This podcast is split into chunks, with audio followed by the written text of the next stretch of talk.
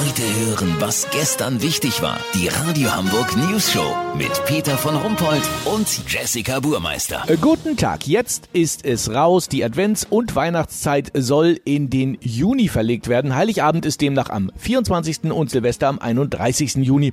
Das hat die Bundesregierung gestern zweistimmig beschlossen. Olli Hansen, was verspricht man sich denn davon? Naja, Peter, ist doch logisch. Bislang weiß ja noch niemand, ob wir im Dezember wirklich mit den Infektionszahlen so weit runter sind, dass man mit der Familie Weihnachten feiern kann.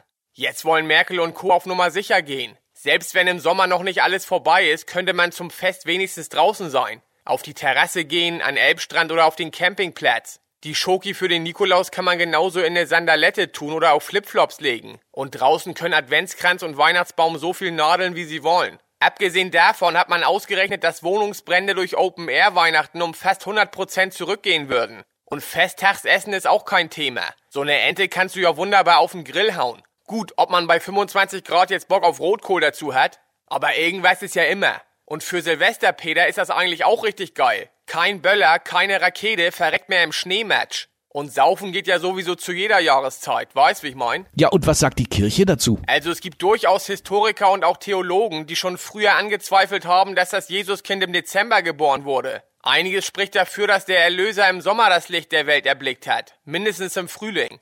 Der schlecht gedämmte Stall, nur Stroh statt Federbett und so weiter. Die fanden das wahrscheinlich für die Geschichte im Dezember irgendwie romantischer. Aber denk mal an die ganzen Gemälde und Deckenmalereien in den Kirchen. Da sind die doch fast alle nackig abgebildet. Wenn überhaupt, haben die immer nur so leichte Tücher umgebunden. Von Pontius bis Pilatus. Also kann sein, dass das historisch sogar richtiger ist. Ja, also ist es denn jetzt schon ganz sicher, dass es so kommt? Das hängt nur noch an einer Sache, Peter. Lass so machen, wenn der Weihnachtsmann sein Go gibt, weil er eine rote Badehose mit weißem Kunstfellrand gefunden hat, die ihm passt, melde ich mich noch morgen. Habt ihr das exklusiv, okay?